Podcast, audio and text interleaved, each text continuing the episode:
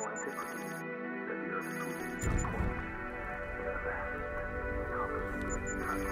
you.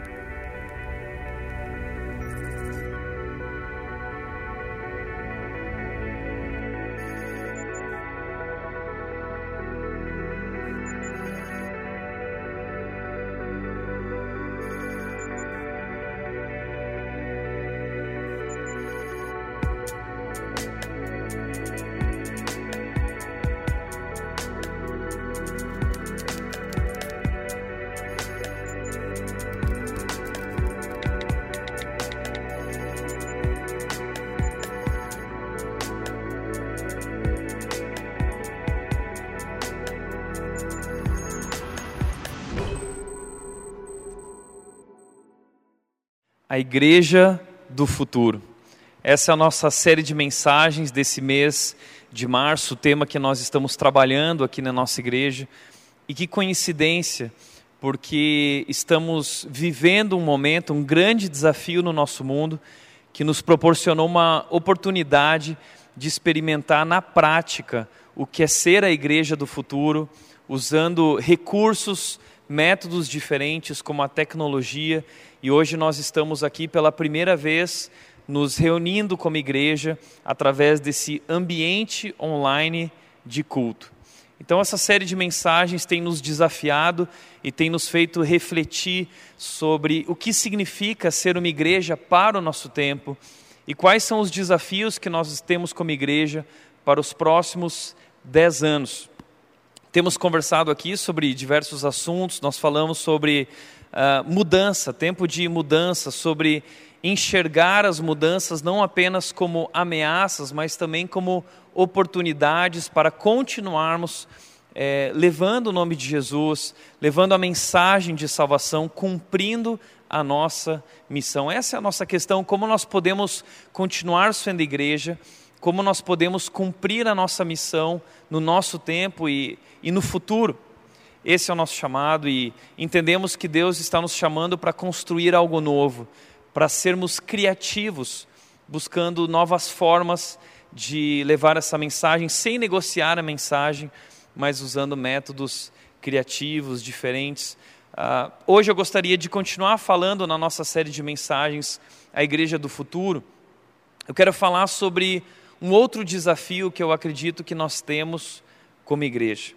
E através desse desafio que eu vou mostrar hoje, eu quero compartilhar uma novidade, algo novo que está acontecendo já na nossa igreja e que eu estou muito feliz agora de poder compartilhar isso com você. Eu tenho certeza que você vai ficar muito feliz também com essa novidade. E tudo isso tem a ver com você, porque você vai poder fazer parte disso e, e vir é, construir algo novo também junto com a gente. Qual é o desafio que nós temos como igreja? O novo desafio que eu gostaria de apresentar para você é que, como igreja, nós precisamos amar a nossa cidade. Nós não podemos ser apenas uma igreja para dentro. Nós não podemos ser uma igreja que tem os olhos no próprio umbigo. A gente não pode viver numa bolha, a gente não pode viver escondido dentro de quatro paredes. Nós somos chamados por Deus para fazermos diferença lá fora. Filipenses capítulo 2, versículo 15 diz que Deus nos chamou para sermos filhos de Deus inculpáveis no meio de uma geração pervertida e corrupta na qual nós devemos brilhar como luzeiros, como estrelas no universo. Então esse é o nosso chamado. Nós somos chamados como igreja para ser sal da terra e luz do mundo. Isso significa que nós precisamos ser uma igreja que olha para fora uma igreja que se importa com as pessoas que estão além dessas quatro paredes, além do nosso prédio, além do nosso espaço.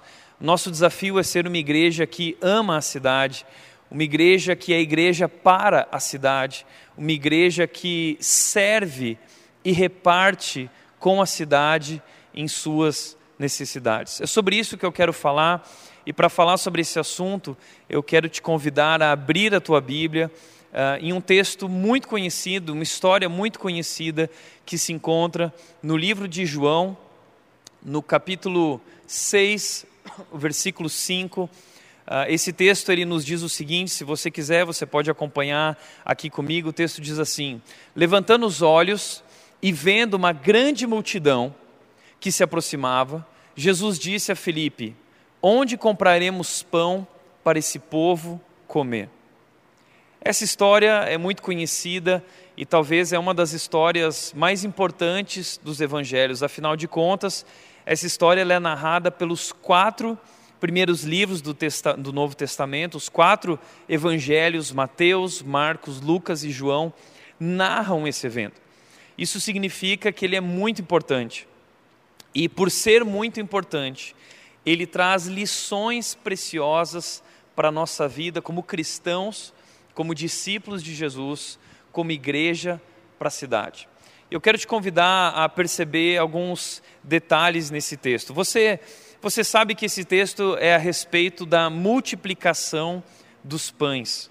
É, talvez você nunca tenha ouvido falar dessa história, mas o que aconteceu nesse momento é que a Bíblia diz que Jesus estava reunido com os seus discípulos e uma grande multidão veio ao encontro deles. A Bíblia descreve nesse texto de João capítulo 6 que eram mais ou menos 5 mil homens. E o costume da, da Bíblia naquela época era apenas contar os homens, os representantes de família. Isso significava que, muito provavelmente, esses homens estavam ali também com suas esposas, estavam ali também com os seus filhos.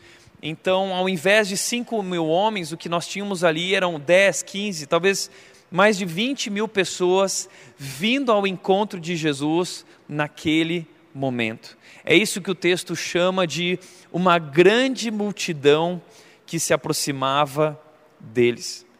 Mas quando essa multidão se aproximou, os discípulos ficaram um pouco preocupados, porque a multidão, a, a, o dia estava ficando tarde, a multidão estava com fome e eles não sabiam o que fazer. Uh, e algo interessante vai acontecer nessa história: Jesus vai fazer um milagre. É o milagre da multiplicação dos pães e todas essas dezenas de milhares de pessoas vão comer até ficarem satisfeitas e, e vai sobrar ainda 12 cestos de pães. Uau, isso é algo incrível. Mas essa história verdadeira que realmente aconteceu, ela é tão importante, ela nos ensina, nos traz lições importantes. Eu quero te chamar a atenção nesse pequeno versículo para dois detalhes que têm a ver com nossas vidas e com nosso chamado de ser igreja. Primeiro detalhe que eu quero te chamar a atenção é para o início desse versículo que diz sobre Jesus o seguinte: levantando os olhos e vendo uma grande multidão. Jesus disse, Jesus viu, Jesus percebeu. O texto diz que Jesus levantou os olhos e viu a multidão que se aproximava. Primeira coisa que me chama a atenção aqui é o fato de Jesus ver. Jesus ele enxerga o que muitas vezes nós não enxergamos.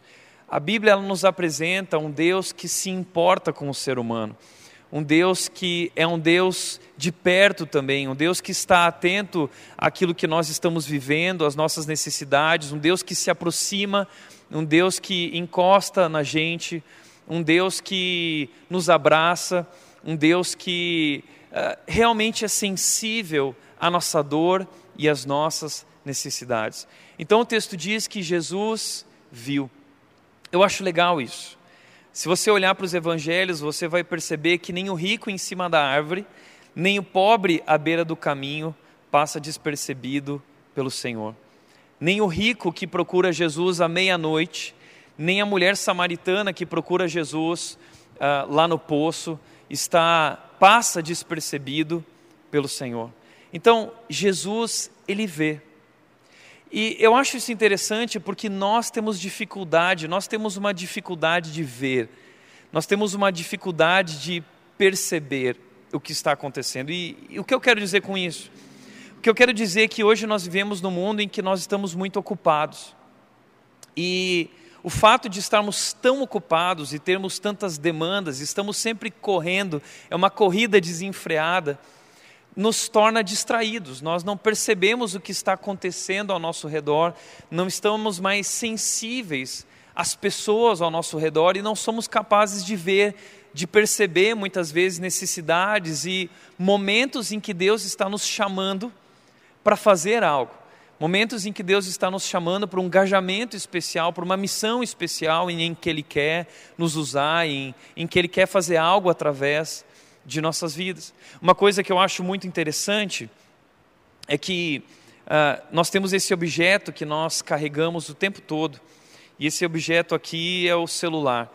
E muitas vezes nós nos escondemos através do, do celular. A gente está no elevador e entra alguém no elevador, ao invés da gente falar um oi, ao invés da gente conversar, a gente simplesmente faz de conta que a gente está ali no celular mexendo em alguma coisa, mas na verdade a gente está sem sinal dentro do elevador e não tem nenhuma atualização nova, a gente apenas se esconde atrás desse aparelhinho. E muitas vezes, quando a gente está andando por aí e a gente vê algo acontecendo, nós preferimos fazer de conta que nós não vimos, que nós não estamos vendo. Estamos uh, distraídos, estamos ocupados, estamos cansados também, porque já temos tantas dores, temos tantas dificuldades, parece que basta a cada um o seu próprio mal. Eu já tenho mal suficiente, eu já tenho crises suficientes, eu já tenho lutas suficientes na minha vida, e olhar para as pessoas ao meu redor uh, é, muito, é muito difícil. Eu não consigo. Uh, perceber essas pessoas porque eu estou vivendo uma luta interna, uma luta interior. Então, ah, uma outra razão que eu acredito que nós não vemos é porque nós somos egoístas. O fato de, de não olharmos mostra que estamos preocupados demais com o nosso próprio umbigo. O fato de não queremos sentir a dor do outro porque já temos dor suficiente mostra, na verdade, que somos isso, nós somos egoístas. Eu lembro a história, o testemunho do diretor da Visão Mundial aqui no Brasil, quando houve aquele incidente na Indonésia da, do tsunami que matou milhares de pessoas. Ele prontamente viajou rapidamente para a Indonésia para estar tá lá, para ver, para ajudar e para levantar o que era necessário em termos de recurso e de ajuda. E ele conta a experiência de que ele chegou na Indonésia e o que ele viu foi algo uh, aterrorizante. Ele viu centenas, milhares de corpos em montes e pessoas mortas, e diz que o cheiro de morte estava impregnado naquele lugar e, e ele sofreu muito com aquilo. Ele começou a passar mal com aquilo, vendo tudo aquilo, percebendo tudo aquilo, sentindo o cheiro de tudo aquilo. Em um determinado momento, quando todos foram almoçar, ele disse que ele nem conseguiu almoçar porque ele estava com o estômago embrulhado. E de repente ele foi para um canto e ele decidiu orar a Deus. E ele disse a Deus o seguinte: Deus, é, pode me levar daqui, eu já vi o suficiente. Eu não aguento mais ver tudo que eu estou vendo, eu não aguento mais sentir esse cheiro. E ele conta a experiência de que Deus falou naquele momento de oração com ele, dizendo o seguinte: ah, Será que você não é capaz de ver por um dia o que eu vejo todos os dias? Será que você não é capaz de sentir, perceber o que eu sinto e percebo todos os dias quando eu olho para o mundo e todas as necessidades e o sofrimento que o mundo tem passado? Então, essa história me ensina que Deus, como cristãos, está nos chamando para ver, para sentir, para perceber, e para fazermos isso, talvez eu e você precisamos a, a, a levantar os nossos olhos. A gente precisa parar de olhar para o nosso próprio umbigo e entender que Deus está nos chamando para nós fazermos algo. E é interessante que é exatamente isso que Jesus faz nesse texto. Jesus ele se volta para Felipe e ele diz o seguinte: Onde compraremos pão para esse povo comer? Onde a gente vai achar uma loja, onde que nós temos uma padaria aqui que a gente vai poder comprar pão para toda essa gente? Agora, essa pergunta é muito interessante, porque na verdade o versículo seguinte, o versículo 6, ele vai dizer para nós que Jesus estava, na verdade, através dessa pergunta, colocando os discípulos à prova. Era um teste. A pergunta de Jesus, na verdade, revela um teste. Por que, que Jesus, nesse momento, um momento difícil, em que todo mundo está tão preocupado, por que nesse momento Jesus está fazendo um teste? Porque através desse teste, Jesus quer ensinar uma grande lição. E é, é assim que Deus trabalha nas nossas vidas. Muitas vezes Ele nos coloca à prova, muitas vezes Deus nos coloca diante de um teste, diante de uma situação aparentemente sem saída. E o que nós vamos fazer? E ali, nesses momentos, Deus se revela. E Deus faz algo grandioso que mostra a nós quem Ele é. E isso desenvolve em nós maturidade. E é isso que Jesus vai fazer agora na vida de Felipe, na vida desses discípulos e diante de todas as pessoas. Ele vai revelar quem Ele é. E é interessante que a resposta de Felipe é a seguinte: olha, uh, não tem nenhum lugar para comprar, e na verdade, ainda que nós fôssemos comprar, nós não teríamos dinheiro suficiente. 200 denários não seriam suficientes para comprar pão para todo mundo. Imagina isso: uh, 10, 15, 20 mil pessoas, onde eles, eles jamais teriam dinheiro para comprar pão para todas essas pessoas. E então Jesus diz o seguinte: mas espera aí, o que, que a gente tem? Então um discípulo, ele vem e ele diz: olha, tem um garoto aqui que ele está com, ele tem cinco pães e dois peixes mas isso não é suficiente. Então Jesus manda chamar esse menino, e Jesus ele toma esses cinco pães e esses dois peixes, e a Bíblia diz que o que ele faz é dar graças. Ele agradece a Deus por, por essa provisão. Ele agradece a Deus por esse cuidado, porque ele sabe que Deus está ali fazendo algo especial. Então, depois que ele ora, ele pede para os discípulos distribuírem e eu acho interessante a criatividade de Jesus, porque foi nesse momento que Jesus criou o, o McFish. Conhece o McFish do McDonald's? Ali Jesus criou o McFish. Todo mundo recebeu o McFish para comer naquele momento. E, e foi um milagre, todo mundo ficou satisfeito. O que Jesus quer mostrar com isso para nós? Ele quer mostrar que nós precisamos levantar nossos olhos para enxergar e perceber as necessidades ao nosso redor, olhar para fora, olhar, além de nós mesmos uh, e perceber que existem necessidades e fazer alguma coisa. Nós precisamos ver, enxergar e nós somos chamados a fazer algo. E esse é o nosso problema. A gente acha que a gente não pode fazer nada, porque nós olhamos todas essas necessidades, assim como os discípulos, e nós dizemos: puxa, mas eu não tenho dinheiro suficiente para ajudar todas essas pessoas, eu, eu mal tenho para mim e como eu posso repartir?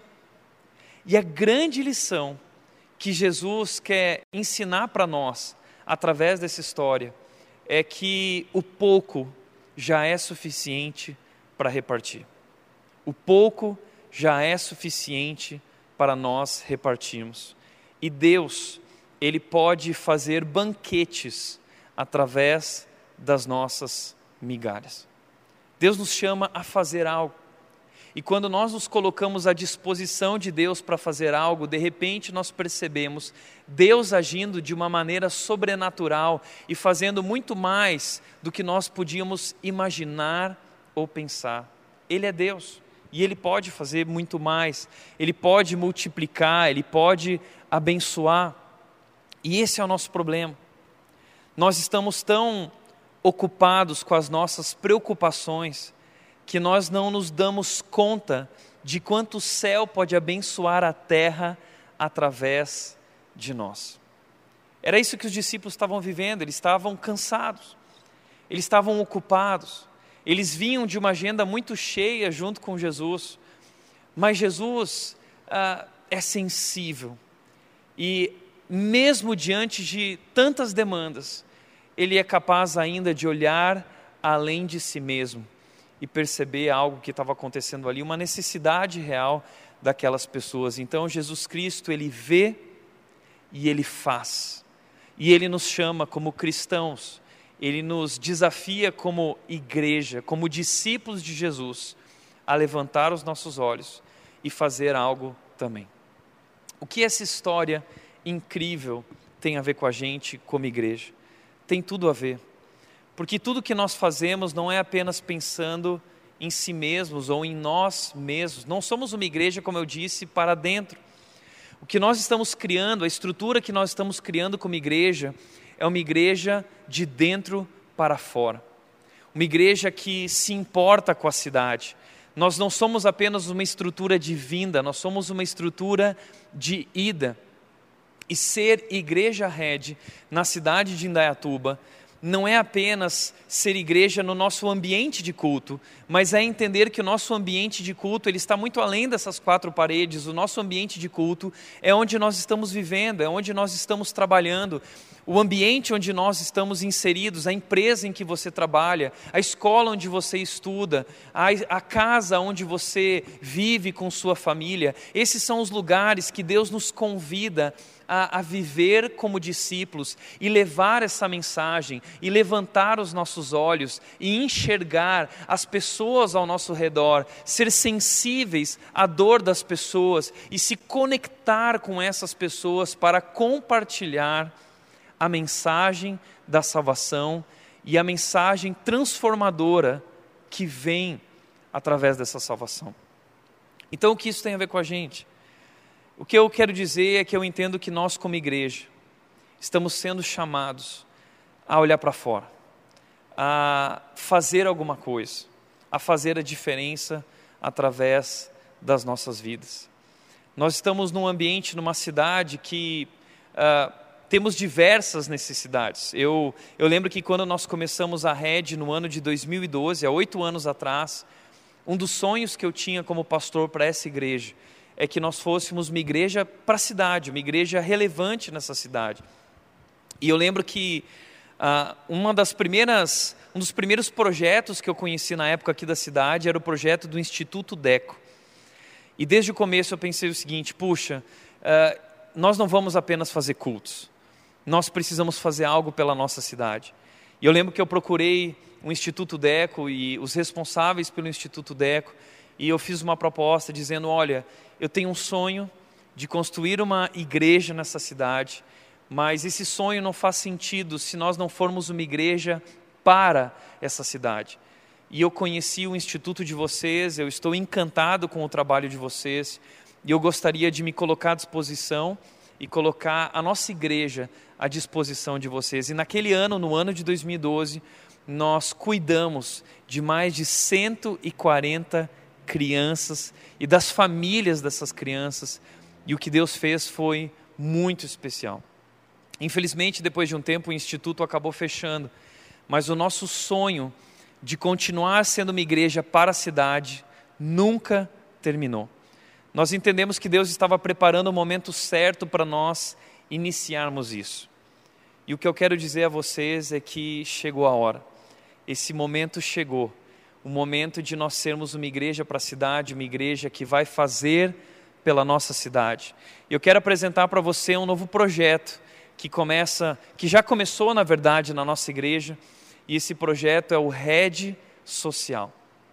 É a Red olhando para fora é a rede na cidade de Indaiatuba, na nossa região e no nosso país, amando, servindo e repartindo.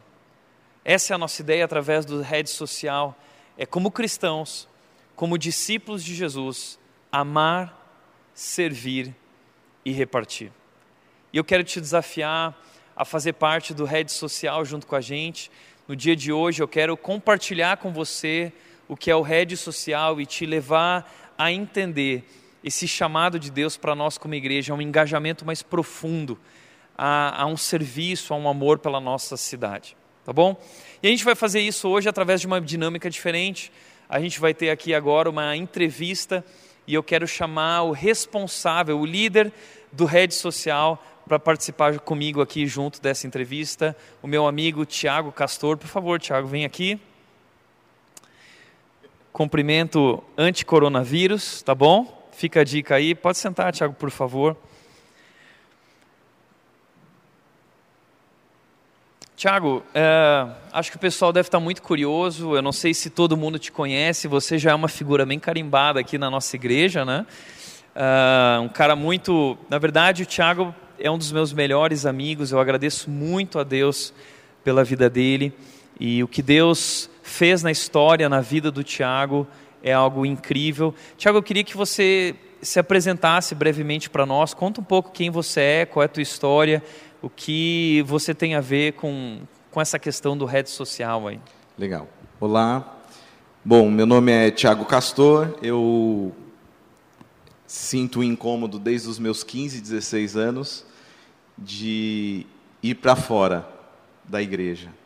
Mas eu, mesmo sabendo da importância da igreja, eu tinha essa necessidade e, e esse desejo de, de ir para fora. E eu comecei a ir em comunidades carentes, creche, orfanato, asilo, e o que começou a acontecer foi que eu vi que começou a, a me gerar um problema, porque eu não conseguia me conectar com as pessoas, eu não, não tinha habilidades, eu não entendia como me conectar. Foi quando, quando eu já tinha uns 19, 20 anos de idade, eu comecei a, a estudar a linguagem do palhaço. Então, eu estudei alguns anos com, com os doutores da alegria, é, fiz teatro, estudei com eles. Foi um momento muito bom e foi onde, através da linguagem do palhaço, eu consegui é, ir um pouco mais a fundo em alguns projetos sociais, conhecer, é, fazer parte. E durante muitos anos eu comecei a trabalhar como palhaço em hospital e, e começou a, a, a, encaixar muita coisa na minha cabeça, né? Foi quando, há uns seis anos atrás, eu tive a notícia de um câncer. E dentro, e no meio essa notícia, eu lembro que na primeira, na minha primeira internação, eu fui surpreendido com a visita dos meus amigos que estudavam, que estudaram comigo, que faziam trabalho comigo, que eram dos doutores da alegria, e eles foram me visitar. E aquilo me marcou muito e foi um momento muito especial porque eu pude sentir o que eu já estava fazendo de uma outra forma. E eu pude perceber e ter a sensação um pouquinho do que aquelas crianças, quando eu visitava, do que aqueles pais, do que aqueles médicos, enfermeiros, dentro daquele contexto hospitalar, sentiam com com aquele trabalho que eu fazia dentro dos hospitais. E aí parece que virou uma outra chave. Virou uma outra chave na importância de tudo isso e na importância dessas relações. Bom, nos últimos três, quatro anos eu comecei a me aprofundar ainda mais é, em todo esse assunto de projetos sociais, negócios de impacto social. É, visitei grandes empresas, conheci os projetos sociais que o Facebook, a Red Bull apoiam. Eu fiz uma imersão em alguns projetos sociais é, em alguns estados no Brasil e, e, fui me aprofundando nesse assunto e Deus foi, é, acho que solidificando e, e amadurecendo todo, todo esse desejo que aconteceu há, há mais de 15, 20 anos atrás e, e fui amadurecendo, e, e hoje eu não me vejo sem estar envolvido em algum projeto social. Muito legal, Tiago. Eu, eu fico é, maravilhado, assim como parece que através de toda a tua história de vida, Deus vem te preparando, Deus vem construindo algo que talvez tem tudo a ver com esse momento e a maneira como uhum. Deus está te usando e, e vai te usar. E isso é algo incrível, né? Então, que legal. É, e às vezes eu, eu sinto que eu não tenho nem clareza dos próximos passos. Eu fico um pouco nessa ansiedade de como vai ser, de como as coisas vão acontecer, mas é como você falou, Deus vai tem conduzido e preparado e surpreendido, né? De, de forma muito positiva e eu tenho é, ficado muito feliz com tudo que tem acontecido. Legal você falar isso, Tiago, de próximo passo, porque esse sempre foi um pensamento nosso como igreja. É, uma das coisas que eu queria contar para vocês é que desde que nós começamos a Red em 2012, uh, é, depois que o instituto fechou, muita gente ficava cobrando a gente, dizendo: puxa, agora o que, que a gente vai fazer? E nós éramos uma igreja pequena, começando, inúmeros desafios. Então vinha cobrança de todos os lados. Tiago, e o ministério de mulheres? Tiago, e o ministério de homens? Tiago, em um, em um coral? Tiago, em um culto de intercessão? Tiago, e aquilo? E eu sempre dizia o seguinte: uma coisa de cada vez, um passo de cada vez. Nós temos sonhos, nós temos planos, e, e sim, essa, essa questão uh, da rede para fora, uma igreja que ama a cidade, serve a cidade, sempre esteve no meu coração. Mas eu sempre entendi de Deus que nós precisamos dar um passo de cada vez e dar cada passo com excelência, fazendo o melhor que nós poderíamos. E, e eu estou muito animado porque chegou esse momento. Sim. Chegou o momento desse passo e e esse passo tem a ver com a chegada da pessoa certa para isso. E, Tiago, eu, eu acredito que você é a pessoa certa. Eu estou muito feliz. Amém. Quero te fazer uma pergunta, Tiago. É, explica para nós aí o que, que é o rede social. Bom, o, o rede social, ele, assim como a missão hoje da rede, é levar as pessoas a um relacionamento crescente com Jesus através do desenvolvimento social. Muito bom minimamente é isso, porém não é tão simples assim, né? Uhum. Porque quando a gente fala sobre desenvolvimento social, a gente está falando de muitas coisas. A gente está falando de promoção do bem comum, justiça social. É, a gente fala de cesta básica, mas a gente também pensa que a cesta básica ela tem que vir junto com relacionamento, com saber quem é essa família, uhum. entender sobre captação de recursos, entender sobre geração de, de oportunidade de emprego, é, olhar para a cidade e entender quais são as necessidades da cidade. Hoje a gente, eu, já, eu ouço muito é, que a cidade de Indaiatuba não tem problemas. E realmente a gente é muito abençoado onde a gente mora, mas quando a gente começa a visitar algumas famílias, alguns bairros, a gente começa a conhecer alguns sérios problemas. Pessoas com sérias dificuldades. Então, é, nós com toda certeza podemos, como igreja, abençoar essas famílias através desse desenvolvimento social e, consequentemente, utilizando isso, o, o relacionamento, levando essas pessoas a um relacionamento com Cristo. Muito legal. Acho interessante também a gente compartilhar com as pessoas que a ideia por trás do rede social não é a gente abrir novos projetos como igreja, não é a gente assumir eh, projetos como igreja, mas é a gente apoiar projetos da nossa cidade que já existem uh, por aqui. Isso foi uma coisa que, que. Pode falar. É, é uma, isso é bem importante porque a ideia não é ficar criando ONGs ou projetos sociais dentro da rede. É, é óbvio que em alguns momentos iniciativas surgirão através da, da rede, mas a nossa, acho que o principal objetivo é que a gente espalhe para apoiar esses projetos para impactar a nossa cidade. Um, algumas coisas a gente já tem feito, então, com esse objetivo e com esse olhar que é de espalhar é, todos que fazem parte da rede para abençoar nossa cidade, nossa região e até nosso país. É, e é legal a gente perceber que levantar os olhos e, e ver que já existem pessoas fazendo alguma coisa na nossa Sim. cidade, existem muitos projetos mas muitas vezes esses projetos estão carentes de ajuda. Sim. Eles têm necessidades reais, necessidades de recurso, necessidades de pessoas capacitadas. E, e isso é algo que nós temos como igreja, nós podemos repartir. Uh, o pouco já é suficiente para repartir.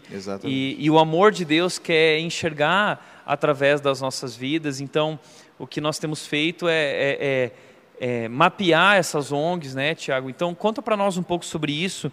É, quais, quais têm sido os primeiros passos do rede social em relação a esse mapeamento e buscar se conectar com esses projetos? Legal. Bom, nós já começamos esse planejamento desde outubro do ano passado. E o que tem acontecido é que foram já se aproximando aproximadamente 40 pessoas. Nós já temos é, se aproximado de alguns projetos e esses projetos, alguns nós já temos apoiado de forma é, com orientações relacionadas à documentação, captação de recursos, redes sociais, como se mostrar, como é, organizar, ter tudo de uma forma melhor organizada, como é, melhorar, se desenvolver de, de, um modo geral o projeto em si. Né? Tiago, e quais são hoje os projetos apoiados pelo Rede Social? Parece que a gente tem um vídeo aí também. É, nós vamos, nesse primeiro ano, é um, é um, é um o primeiro ano sempre é um desafio, porque nós estamos começando, construindo essa visão juntos. E nós apoiaremos nesse ano 10 projetos. É, a maioria deles estão aqui na cidade de Indaiatuba mesmo. Legal. Uma, uma outra coisa muito bacana é que alguns dos projetos são de pessoas que estão na rede e que a gente não sabia. E isso tem sido também Uau. muito especial para nós. Então, serão inicialmente 10 projetos que a gente vai estar apoiando nesse primeiro ano. Uau, já a gente é... pod- teriam muitos para apoiar, Sim. teriam mais, mas a gente quer se aprofundar nessa relação com os projetos e efetivamente gerar mudança e, a- e apoiar cada um deles. Sem dúvida, isso é muito importante. A gente tem um vídeo preparado para vocês assistirem ah, ah, com todos esses projetos. Não todos os projetos, mas alguns deles vocês vão poder conhecer agora nesses vídeos. Presta atenção.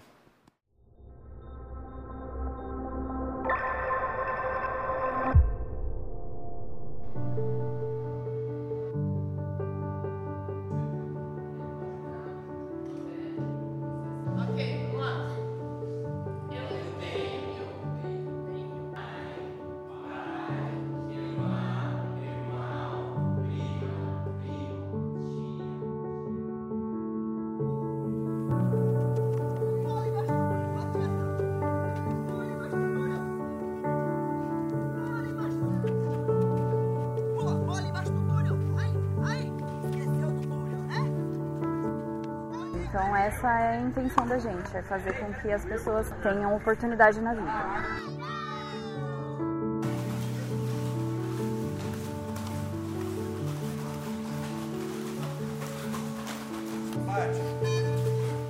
A gente trabalha com crianças é, em situação de vulnerabilidade.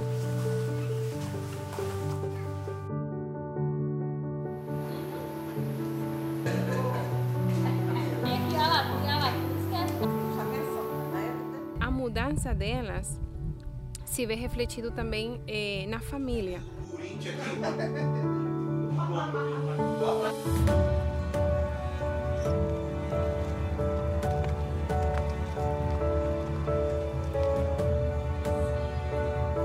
É, a gente tem muitas crianças aqui que hoje só tem a ecoterapia como a única terapia.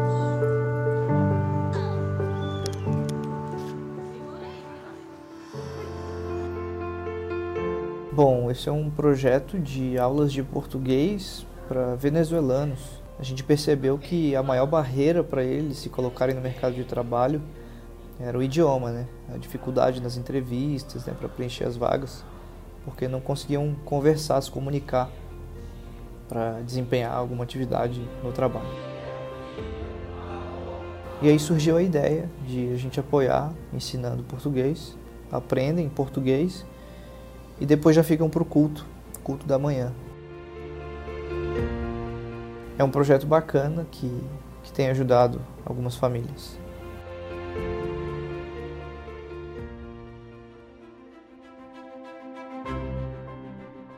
Esse aqui é o projeto do Josemear. Ele nasceu da, da vontade da gente compartilhar do amor de Jesus com as crianças que gostam de praticar os esportes de combate, né? A gente já trabalhou com jiu-jitsu, que é o que a gente faz agora, judô, taekwondo, mas na verdade é, a arte marcial é só uma ferramenta para que a gente possa demonstrar o amor de Jesus para essas crianças.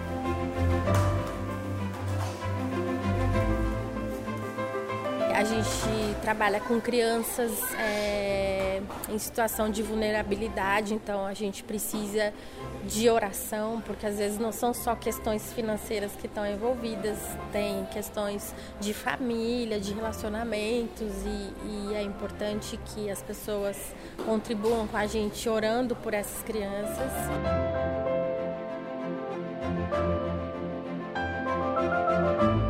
Verdade, hoje a gente tem um espaço que funciona na Igreja Batista da Morada do Sol, mas a gente tem uma limitação de dias e horários, né? Então, o espaço para que a gente possa abrir outros horários e outras turmas e outros dias é uma necessidade real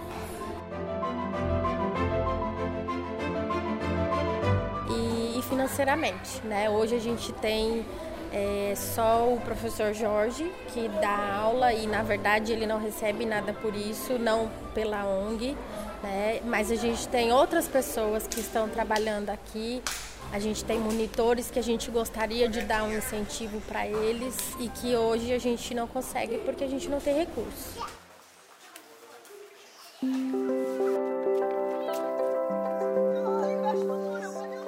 recursos. A ideia do projeto é fazer com que as famílias de baixa renda é, tenham oportunidade, né, em especial as crianças, para que elas pratiquem o esporte, para que elas convivam num ambiente saudável, para que elas tenham oportunidade, é, porque a gente sabe que o esporte é um incentivo na vida das pessoas, né, para que elas evitem outros caminhos, como criminalidade, é, coisas ruins. Então essa é a intenção da gente, é fazer com que as pessoas tenham é, vida saudável, que pratiquem esporte, que é, tenham oportunidade na vida.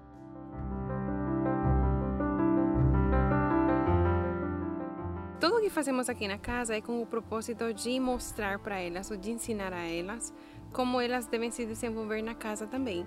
Eu falei que muitas delas, muitas delas, vêm com muitos anos de morar na rua e elas têm desaprendido como fazer as coisas da casa, como fazer as coisas no emprego. Né? Então, aqui, da forma que a gente ensina, é através do fazer. Né? De manhã, a gente trabalha com uma escala de tarefas. A escala é mudada a cada 15 dias e elas passam por todas as áreas da casa. Então, é da forma que a gente ensina para elas, ao mesmo tempo que elas ajudam é, para a manutenção né, do sítio inteiro também.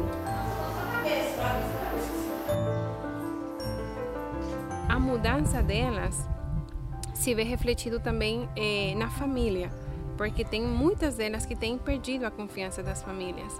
Né? Através da transformação que elas vão mostrando, as famílias vão se aproximando também, né? E vamos conseguindo fazer, com a ajuda do Senhor, a restauração da família por completo.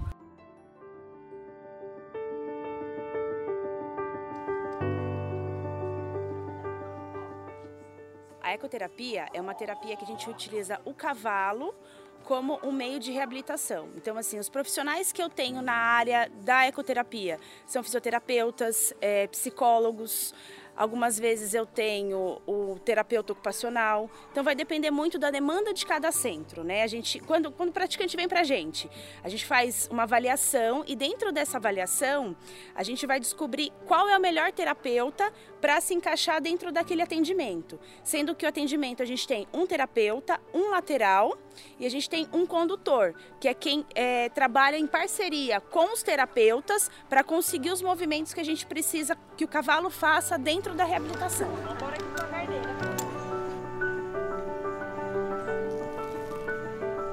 As evoluções que a gente consegue perceber dentro da ecoterapia, tanto na parte cognitiva, na parte motora, na parte biopsicossocial, a gente consegue dentro da fisioterapia uma melhora no controle de tronco, uma melhora na cervical, um controle de cervical, uma melhora de tônus.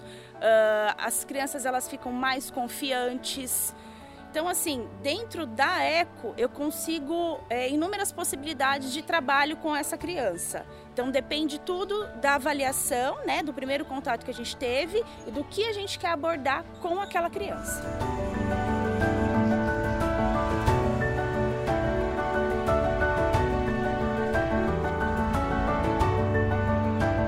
É, a gente tem muitas crianças aqui que hoje só tem a ecoterapia como a única terapia.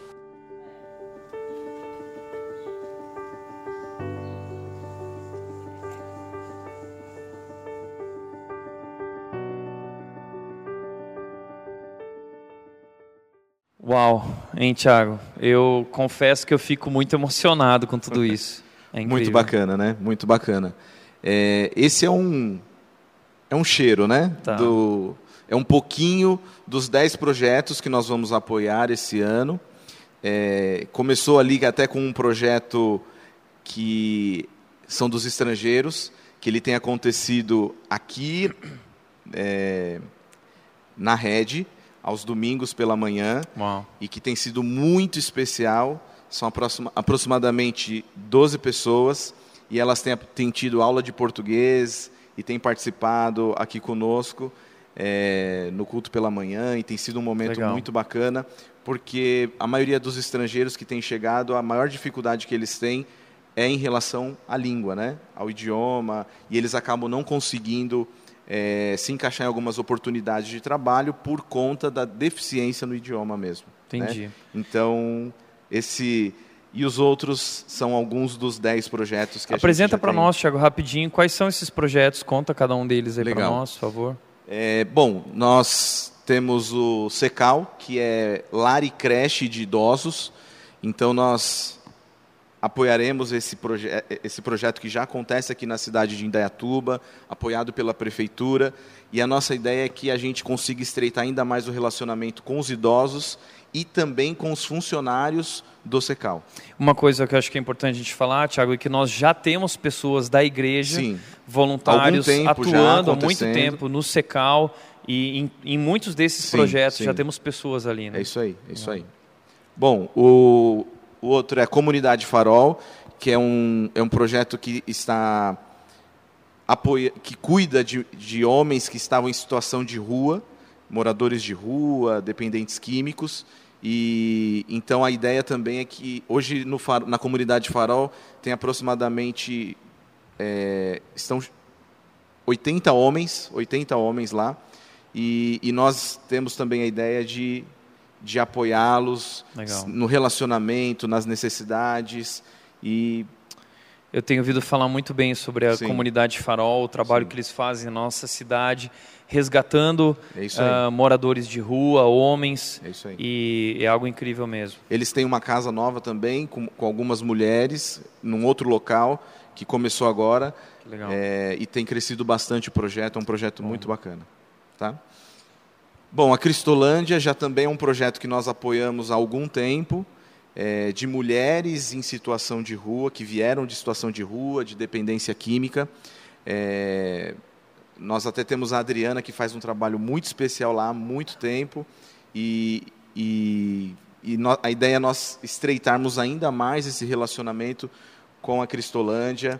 É, nós já conseguimos doação de máquina de costura, então a gente tem um projeto de criar um ateliê lá dentro para que elas consigam aprender corte e costura, para que elas tenham uma ren- uma renda e apoie e, e faça com que o projeto até se torne sustentável. Que legal. né? Entre outras iniciativas. Acho legal a gente destacar, Thiago, sobre a Cristolândia, é, de onde surgiu essa ideia da Cristolândia, que na verdade veio lá da Cracolândia. Eu lembro que eu lembro a primeira vez que eu estava seguindo o GPS, andando por São Paulo, quando de repente eu fui parar naquele lugar que é a Cracolândia. E, e quando a gente chega ali, a gente toma um susto. A gente não está preparado para ver aquilo, a gente não, é, não imagina nada daquilo. E eu lembro que minha reação imediata, apesar de ter me sentido mal e ter ficado com muita compaixão daquelas pessoas, a gente se sente com medo e a gente só quer sair o mais rápido possível dali e não lembrar mais daquilo. Mas dentro daquilo que a gente está falando, né, é interessante que a história da Cristolândia é que um dia um pastor, passando por ali, ele levantou os olhos e ele enxergou. E ele decidiu fazer alguma coisa. E ali dentro da Cracolândia, ele criou a Cristolândia, um ambiente, um lugar onde eles iriam trazer, resgatar essas pessoas nessa situação. E hoje a Cristolândia tem uma base aqui em Dayatuba, com mulheres, uma casa onde essas mulheres estão sendo restauradas. E é uma história incrível, elas têm um testemunho incrível, né, Tiago? E nós já apoiamos a Cristolândia também num, algum tempo atrás, mas que agora a nossa ideia é se aproximar e aju- poder ajudar ainda mais o projeto. Legal. que mais? Bom, o Dojo Semear é um outro projeto muito especial para nós, de aproximadamente 80 crianças carentes, e eles fazem é, aulas de jiu-jitsu. E o, é um projeto muito bacana porque eles já conseguiram vários campeonatos, eles já têm, é, já têm crianças que foram é, campeão paulista, campeão brasileiro, campeão é, fora do país, campeonatos internacionais. E então é um projeto também que nós temos a ideia de se aproximar das crianças e também da família dessas crianças. né? Que legal. Os responsáveis por esse projeto do Dojo Semear é um casal de missionários que são membros aqui da Rede. Eu amo esse casal, eles são muito queridos. E, e nós, como igreja, estamos É apoiando um esse dos projeto. projetos que apareceu no vídeo, né? É, é isso aí. Do- do- das aulas de jiu-jitsu. Bom, é, Live Tênis é um projeto que também está começando, mas que já começa de uma forma muito bacana, que fica em Itupeva, e são de crianças carentes fazendo aula de tênis e, consequentemente, gerando a oportunidade dessas crianças futuramente se tornarem jogadores, professores de tênis, é, pegadores de bolinha, é, entre outras coisas. E, acima de tudo, é, construindo, tirando essas crianças da rua, ensinando valores, princípios bíblicos, etc. Que legal. Esse também é um projeto de que foi iniciado por membros da nossa igreja, um casal também muito querido, muito especial, que eu amo muito ah, e faz parte da minha vida. E eu estou muito feliz de ver o que Deus está fazendo na vida deles. Ah, essa ideia que surgiu através do Live Tênis, que é essa academia de tênis que eles têm, e de repente eles levantaram os olhos e eles viram e eles perceberam que havia uma necessidade ali, que eles poderiam usar a estrutura que eles têm para abençoar a cidade de Itupeva. Uau! Que Deus continue abençoando aí vocês. Eu fico maravilhado, Legal, emocionado legal. com tudo É isso. muito bacana. Legal. Bom, a Missão Sena é um projeto que está na Cracolândia, como você falou, que é de um amigo nosso, que é o João Boca. Mas a gente pensou na Missão Sena co- como um projeto estratégico, para que nós eh, possamos ajudá-los, mas também possamos aprender dentro do contexto da Cracolândia, aprender o que eles têm feito, é um projeto já muito maduro, e como a gente poder eh, ajudar eles nesse projeto. A Missão Sena ela, ela também trabalha com moradores em situação de rua, homens e mulheres, no caso, e também ela tem uma creche esperança para crianças dentro do contexto da Cracolândia. Então, é um projeto que a gente vai apoiar, mas que eu acredito que a gente também vai aprender muito eh, como igreja apoiando esse projeto. Né? Legal. Bom, o Reconstruir é também de uma pessoa da nossa igreja. É, ele já faz muitos projetos sociais na cidade, é, muitas mobilizações, muitas ações. Eu tive até que pedir para ele, vamos fazer só um primeiro, porque Um eram passo de muitos, cada vez, um passo né? de cada vez. Esse projeto eu fui no final do ano passado, aqui na cidade de Indaiatuba, eles reformaram uma casa e eu fui na entrega da casa, foi algo extremamente emocionante. Era uma família que tinha problemas com acumulação de lixo, igual naqueles programas que a gente vê, né? E, e foi muito bacana, a casa ficou muito bonita e já tem uma lista de pessoas para que a gente possa ajudar. E eu acredito que nesse ano vão ser aproximadamente três casas que vão ser reformadas e que nós, como igreja, participaremos dessa reforma.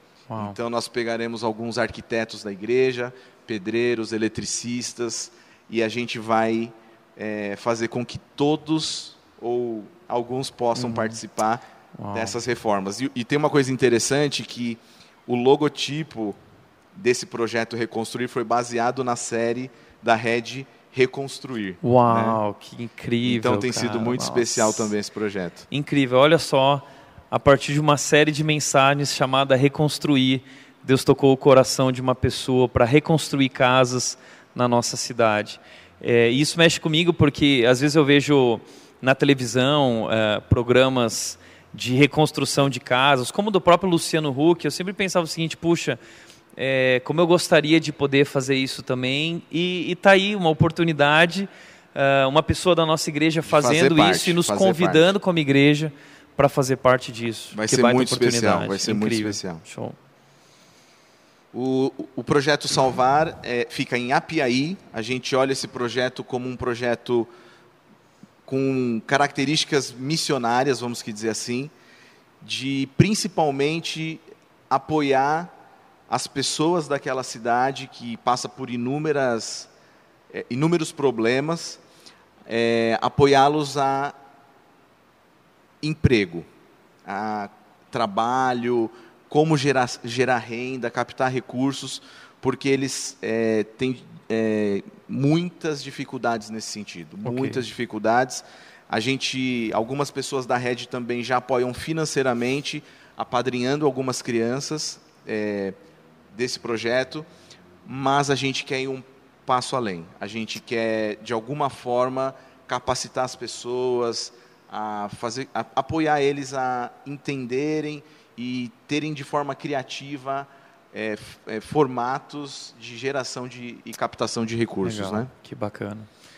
O que mais? Bom, SOS Venezuela é um projeto que chegou semana passada para nós, mas que já chegou de uma forma muito especial. Hoje, na semana passada, eles chegaram ao número de aproximadamente 30 venezuelanos. Hoje o nosso país tem vivido um problema muito sério em Roraima.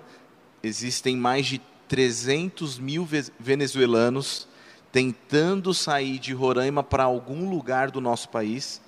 Então esse projeto SOS Venezuela, ele tem uma parceria com a Missão Vinde, que é um outro projeto que está lá em Roraima, que envia eh, venezuelanos para outras cidades para que outras pessoas possam cuidar dessas famílias. Então nós apoiaremos esse projeto, ele está em Campinas, no centro da cidade, Ok.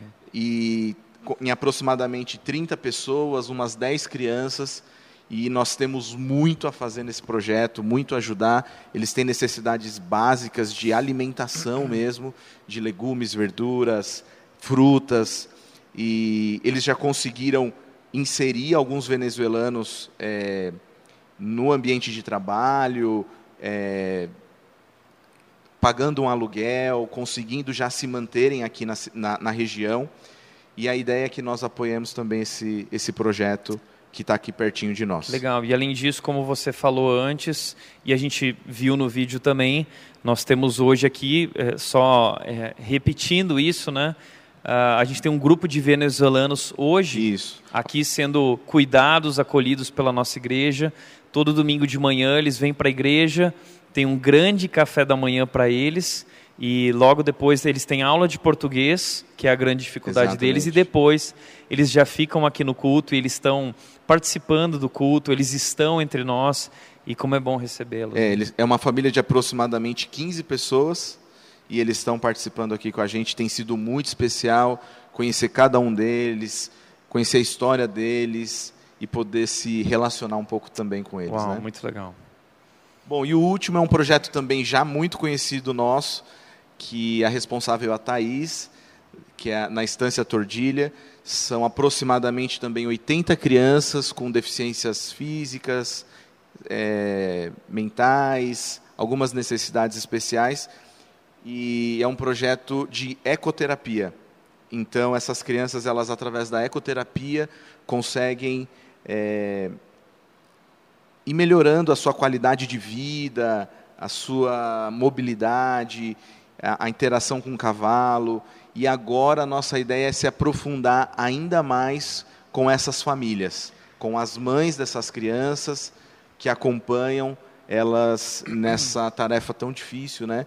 De às vezes ter essa dificuldade de estar com uma criança com algumas deficiências físicas, no caso, né? É, e, e é impressionante os resultados que, que esse trabalho do Tordilha, desse projeto, tem alcançado é, com essas crianças, né? E isso é impressionante. Eu conheço a Thaís, que é a sonhadora, idealizadora, e quem realizou o projeto hoje tem uma grande equipe junto com ela, mas a Thaís é realmente uma mulher incrível e Deus é, moveu ela profundamente, fez ela ver, fez ela levantar os olhos e enxergar uma necessidade e fazer alguma coisa, e Deus tem feito algo grandioso através da vida dela e hoje através do projeto Tordilha. É E impactado inúmeras famílias. Inúmeras né? famílias. Inúmeras, Inúmeras famílias. famílias.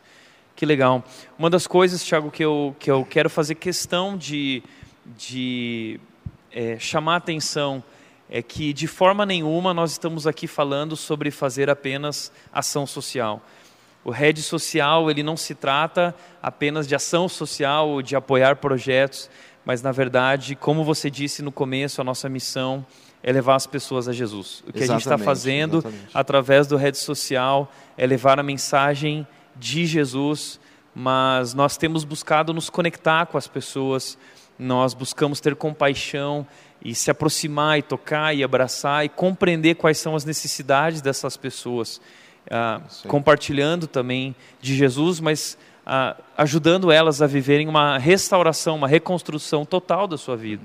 Uhum. É, e nós é, temos hoje aproximadamente já 10 famílias que nós apoiamos não, é, com cesta básica, leite, mas acima de tudo o, o pastor Jamil tem feito também um trabalho muito especial de conhecer essas famílias, de se relacionar com elas, de apoiar, de, de conversa, de apoiar em outras situações, além da necessidade do alimento.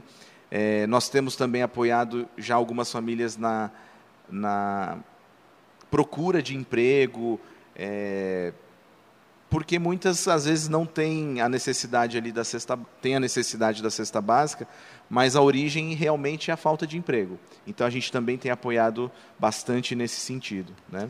Ok. E uma das coisas também é que nós queremos envolver toda a igreja nisso tudo. É, toda a nossa igreja, toda a rede está convidada a, a fazer parte disso, a fazer alguma coisa. E esses projetos nos trazem oportunidade disso. E os adolescentes da nossa igreja também estão fazendo parte disso. Deus fez eles enxergarem uma necessidade e eles decidiram fazer algo. E eu quero convidar o líder dos adolescentes, nosso pastor de adolescentes, pastor da nova geração, responsável por toda a nossa nova geração aqui na rede, que é o Abner. Abner, por favor, vem aqui participar também da, da nossa entrevista e compartilhar com a gente a ideia desse projeto aí que é o Sertão Vivo. Explica para nós, Abner. É, bom, o projeto Sertão Vivo surgiu, e é interessante pensar por isso, por esse lado, que ele surgiu no coração dos próprios adolescentes. Isso foi muito legal. Quando nós viemos para Indaiatuba, assumir o trabalho com os adolescentes, era algo que eu tinha no meu coração, uma viagem missionária, porque a minha adolescência foi marcada por viagens missionárias. Com 12 anos eu fui para minha primeira viagem missionária, participei de mais de 10 viagens missionárias na minha adolescência. E eu queria muito proporcionar para esses adolescentes aquilo que eu vivi na minha adolescência. E isso contribuiu de forma muito grande para a minha formação como cristão, minha formação como homem. Mas eu sonhava isso para daqui a dois, três, quatro anos. E em 2019 a gente viveu coisas muito grandes com os adolescentes, foi um ano muito especial. E do início do primeiro semestre para o final do ano, alguns adolescentes começaram a me procurar. E com esse movimento de levantar a cabeça e olhar que existe vida fora do que a gente vive, assim. E eles me falavam assim: ah, nem se a gente fosse para um lugar diferente daqui para falar de Jesus para essas pessoas. E isso mexia muito comigo, porque era um sonho que eu já tinha, mas eu precisava manter o pé no chão e falava: não, vamos esperar, isso vai acontecer é, daqui um tempo. E aí vinha outro adolescente e falava: ah, mas e se a gente fosse em algum lugar diferente e falasse de Jesus para essas pessoas? E Deus me moveu muito nesse sentido, porque eu comecei a pensar assim, como que eu posso promover para eles vários encontros durante a semana, vários passeios, várias, várias viagens, e negar para eles uma experiência missionária. E aí eu levei esse sonho para a diretoria, falei do nosso planejamento de, de que isso acontecesse mais para frente, mas do desejo dos adolescentes, e a diretoria da igreja foi muito positiva, entrou de cabeça nesse sonho com a gente. E quando a gente como liderança, como equipe do Mega, a gente levou esse projeto para eles, foi muito legal a forma como eles receberam isso, tanto os adolescentes quanto as famílias. E a gente tem se preparado durante um ano, mas a gente tem um videozinho para passar, acho que vai ser legal a gente assistir e ouvir dos adolescentes o que, que significa isso para eles. Muito bom, presta atenção aí no vídeo. Ser adolescente é um desafio. O desafio das mudanças, o desafio de encarar a infância que ficou para trás e a vida adulta que nos convida cheia de medos. O desafio de se parecer cada vez mais com Cristo, de lutar contra tudo aquilo que não nos faz crescer com Ele. E não é fácil. Tem dias que parece que não vamos dar conta. É por isso que escolhemos caminhar juntos, abraçar, ser abraçado, cair, levantar Aprender. Assim tem sido o Megapix. Temos vivido um tempo incrível como adolescentes Red. 2019 foi inesquecível para nós. Crescemos muito. Nossos amigos vieram para perto. Fizemos novas amizades também. Vivemos o novo todos os dias em todos os encontros. Ser adolescente é realmente um grande desafio. É por isso que decidimos encarar de frente o maior da nossa caminhada até aqui uma viagem missionária para o sertão. se rega o dia todo para ganhar 40 contos, 50. Quando tem, quando não tem. A vida aqui é dura. É difícil criar filho aqui, porque a, né, a condição é, pou, é pouca, não tem salário. Aqui tem vezes que nós ficamos semanas sem água. A senhora tem sonho, dona Maria? Sonho não. Como Red, aprendemos a viver o sonho e queremos dar novos aos que não sonham mais. O projeto Sertão Vivo surgiu em nosso coração e em nossas orações pelo desejo de compartilhar o novo com a cidade de Torrinha, no interior da Bahia. São 1.800 quilômetros de viagem, 28 horas de ônibus em direção a um povo que já aprendemos a amar antes mesmo do primeiro abraço. Nós, adolescentes, aceitamos o desafio e estamos passando por um treinamento intensivo de um ano. Envolve encontros mensais para estudarmos as estratégias de alcance, cultura, trabalhos práticos, leitura de diversos livros, além da Bíblia por inteiro. Será um ano de muito trabalho, porque queremos levar com excelência aquilo que temos aprendido diariamente na rede. O novo só se vive com um relacionamento crescente com Jesus. Temos muitos, muitos obstáculos a vencer nesse processo e te convidamos a fazer parte desse desafio conosco. Você pode viver essa viagem de várias formas com a gente. Para saber mais, passe no nosso balcão logo após os encontros da rede. Conheça mais do projeto, do nosso time de missionários e venha fazer parte do que Deus está fazendo em nós e através de nós, porque desafio é para quem tem coragem.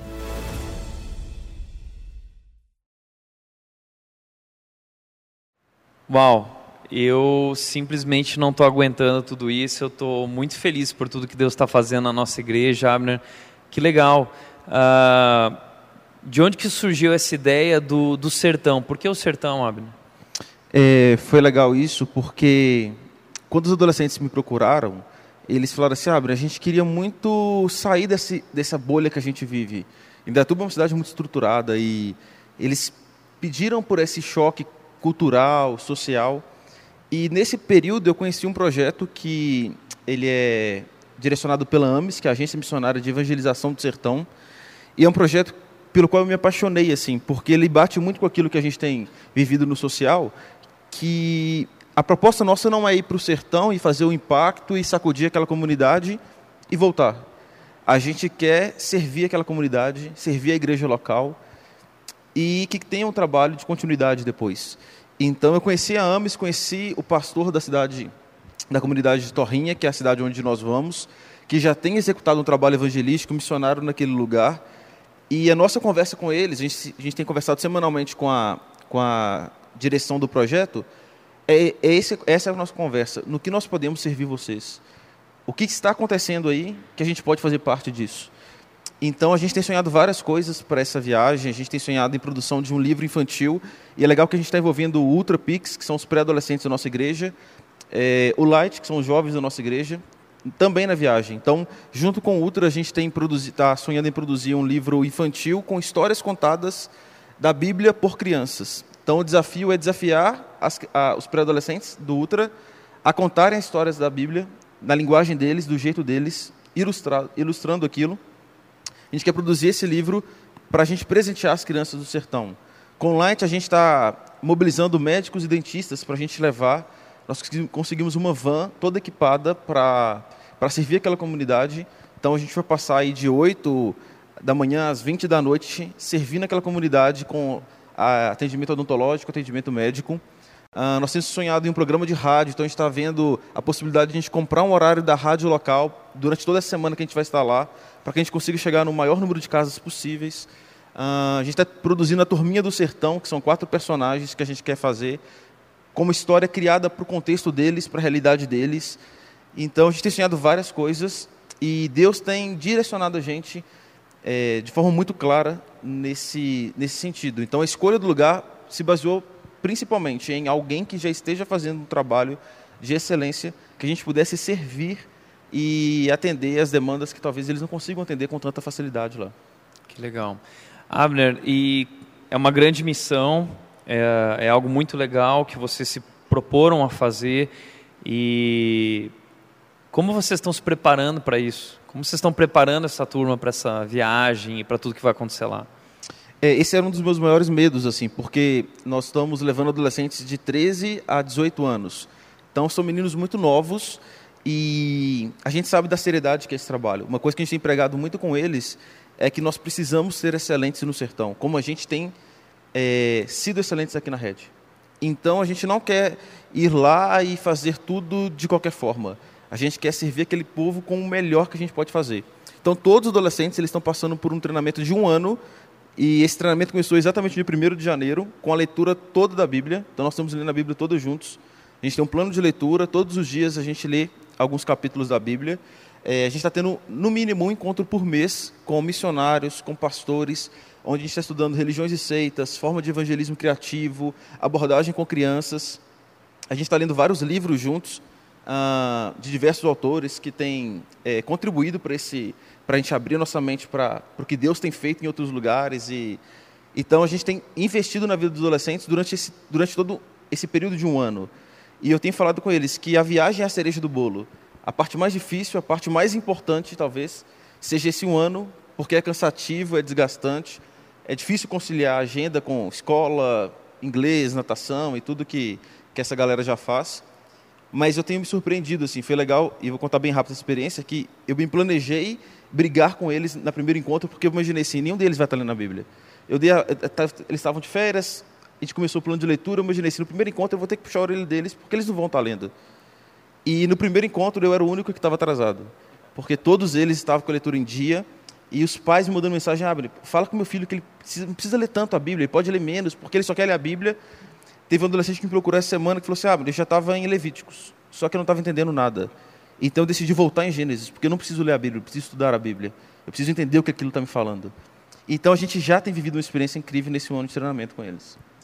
Eu tive a oportunidade de participar de um dos treinamentos e eu fiquei é, muito feliz é, de ver o que Deus está fazendo na vida daqueles adolescentes, a experiência que eles estão tendo, a oportunidade que eles estão vivendo, tudo que ainda vai acontecer. Mas feliz também de ver que isso tem alcançado toda a nossa igreja. Então, o que a gente está falando aqui é algo que tem a ver com você também. E nesse momento eu fico imaginando que já tem muita gente que está aí querendo levantar do sofá e fazer alguma coisa e me diz logo onde que eu tenho que assinar, onde que eu vou. É, e Tiago, a pergunta que eu quero fazer é a seguinte: como que as pessoas podem agora então ajudar efetivamente? Como elas podem se aproximar e fazer parte de tudo isso que está acontecendo na nossa igreja?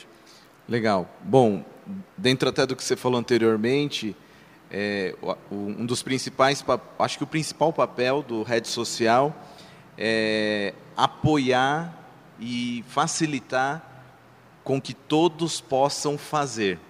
A gente tem olhado como igreja para fora e agora nós queremos facilitar para que, que todos possam fazer. E a, a primeira, se você já faz parte de um pequeno grupo, fique tranquilo que você receberá novidades através do seu líder. É, nós faremos uma visita no seu pequeno grupo e, vo, e você saberá os próximos passos. Se você ainda não faz parte de um pequeno grupo, você também pode participar e nós queremos que você participe. Nos nossos próximos encontros, até mesmo aqui na rede, nós faremos e disponibilizaremos que você possa se conectar a nós para apoiar esses, todos esses projetos e, e uma outra coisa é que fique atento às redes sociais nesses próximos dias, que nós vamos divulgar muitas informações sobre isso, mas nós queremos que todos se conectem, que todos participem e nós vamos tentar facilitar isso da melhor forma para que todos possam ajudar e participar. Ok, então fica ligado aí que logo logo todas essas oportunidades aí vão estar diante de você. Mas eu queria te lembrar, a gente está encerrando o nosso momento aqui. E eu queria te lembrar mais uma vez, ah, da mesma maneira como a gente começou esse momento, ah, eu queria encerrar esse momento lembrando que tudo isso é sobre Jesus. E quando a gente lembra quem é Jesus, a gente lembra essa história, esse momento que ele viveu com os discípulos, em que ele ensinou essa grande lição da necessidade de levantar os olhos e ver e servir, fazer alguma coisa na direção daquela multidão na direção desse mundo que está aí fora e Deus nos chama para nós sermos sal da terra e luz do mundo. Esse é o nosso chamado como igreja. Eu quero dizer que chegou a hora de nós sermos uma igreja para essa cidade, uma igreja que ama essa cidade, uma igreja que vai servir essa cidade, uma igreja que vai repartir o que tem com essa cidade. Eu, eu carrego essa, essa alegria, essa esperança de que Deus vai fazer grandes coisas através das nossas vidas. A gente não pode nem imaginar o quanto o céu pode fazer através de nós nessa cidade. Mas eu quero encerrar esse momento agradecendo a Deus por isso, pela vida do Tiago, pela vida do Abner, pela vida de todos os voluntários, pessoas que já estão engajadas, envolvidas, já estão fazendo, já estão trabalhando. Eu agradeço a Deus pela sua vida, por você que faz parte disso e por todos aqueles que, que agora também vão ter a oportunidade de vir fazer parte de tudo isso e construir essa história, construir essa igreja junto com a gente. Vamos orar? Feche seus olhos aí, por favor. Pai, eu, eu só posso agradecer.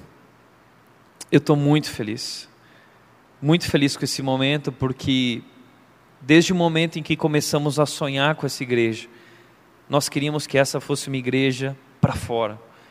Uma igreja que, que se importa com a cidade, uma igreja relevante para a cidade. E nós entendemos que esse é o nosso chamado como cristãos, Deus. O Senhor nos chamou para levar o teu nome. Nós somos representantes de Jesus aqui nessa cidade. E nós queremos assumir o nosso papel como discípulos de Jesus, servindo a nossa cidade, amando a nossa cidade, repartindo aquilo que o Senhor nos deu. Nós queremos te agradecer, Deus, por tudo que o Senhor está fazendo em nossa igreja, por todos esses projetos, e queremos te pedir, Deus, que o Senhor nos use, apesar de quem nós somos, mas que, que de fato nós possamos ser aqui na cidade de Indaiatuba, nós possamos ser a presença de Jesus, que nós possamos ser os pés de Jesus, as mãos de Jesus, amando, abraçando, cuidando e se importando com as pessoas aqui na nossa cidade. Pai, nós te agradecemos e te pedimos que o Senhor abençoe o rede social, todas as pessoas envolvidas e que o Senhor abençoe também todos aqueles agora que estão aqui participando desse momento conosco, Deus. Que o Senhor nos faça acordar, levantar os nossos olhos para enxergar o chamado que o Senhor tem para nós, perto de nós, pessoas que precisam da nossa ajuda. Nós oramos assim em nome de Jesus. Amém. Amém. Quero agradecer, quero dizer muito obrigado a você que nesse tempo esteve aqui próximo da gente, conectado com a gente. Eu agradeço a Deus pela sua vida e o meu desejo é que Deus te abençoe e até o nosso próximo encontro. A gente se vê logo mais.